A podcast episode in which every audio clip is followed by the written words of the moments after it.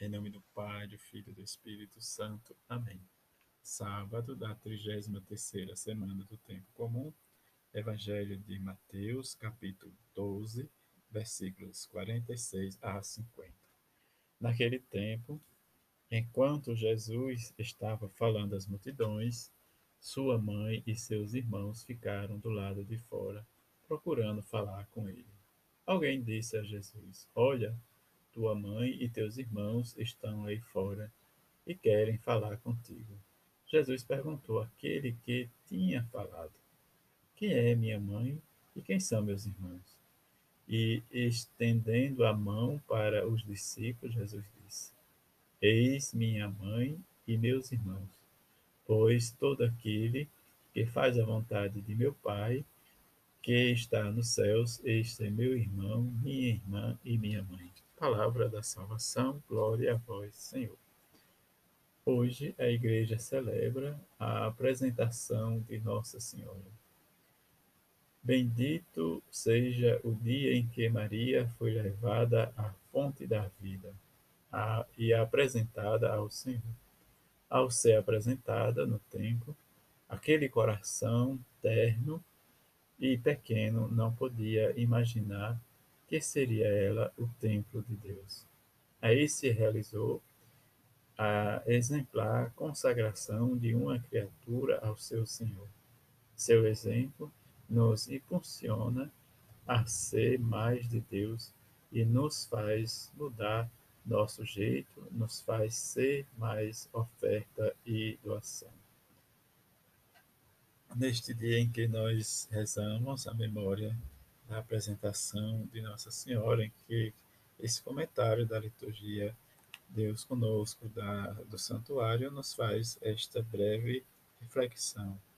E como viver a plenitude ou alegrar-se-nos, como nos diz a primeira leitura em Sião, ou rejubilar-se, em que habita no meio de nós o Senhor.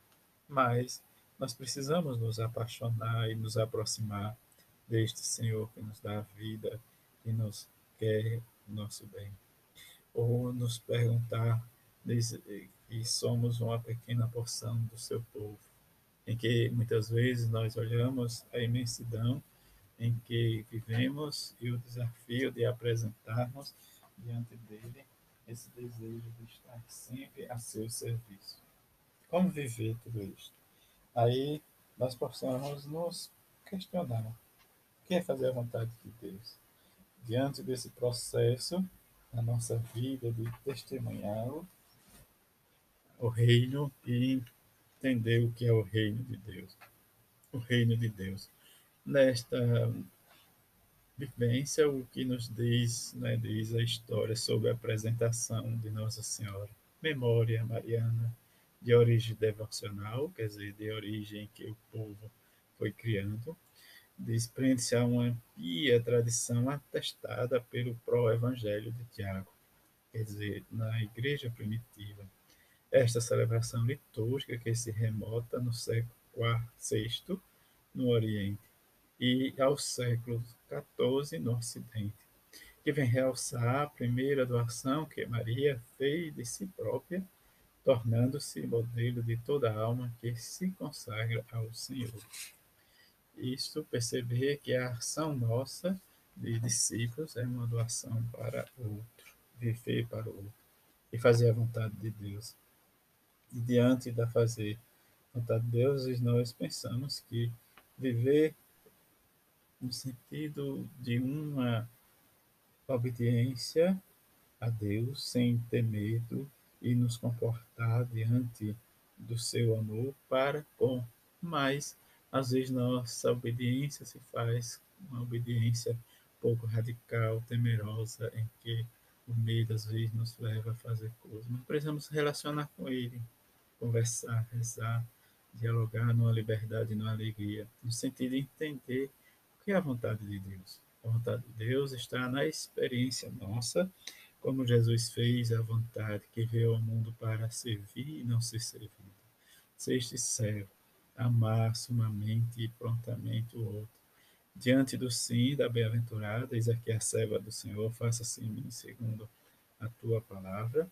e que o Verbo se encarnou e permanece no meio de nós. Jesus é a experiência do reino, ou Jesus é o reino, e nós precisamos também ser esse reino em nós, para que vivemos plenamente o Evangelho. Diante desta, fazer a vontade do Pai, vontade esta que precisamos estar unidos em oração, suplicando ao Senhor. Aquilo que nós temos dificuldade de entender realmente, como muitas vezes esta questão da direção, da obediência, da radicalidade de Jesus e perguntar, mas o que é a vontade do Pai? A vontade do Pai, como Jesus nos diz no Evangelho de hoje, é amar aquele que está excluído da sociedade, estar junto com o pobre, estar junto com o excluído, estar junto com todos, para que o reino de Deus cresça. Entender que a bem-aventurada Maria, mãe de Jesus, faz muito bem isso, está inserida no silêncio e ajudando aqueles que o invocam, para que realmente Jesus seja, ou nós, melhor dizendo, nós percebemos que no pobre e no excluído, Jesus se faz, está presente. Que a bem-aventurada Virgem Maria, junto com São José, nos ajude cada vez mais a viver a nossa fé, nossa esperança, darmos o testemunho, entender que a vontade do Pai é amar a Deus, é o próximo, é a nós mesmos. Deus é amor, e se Deus é amor, permanece em nós e nós nele. Vivenciamos tudo isto e rezemos para que sejamos sal e luz para o mundo. Um feliz sábado, fique em paz.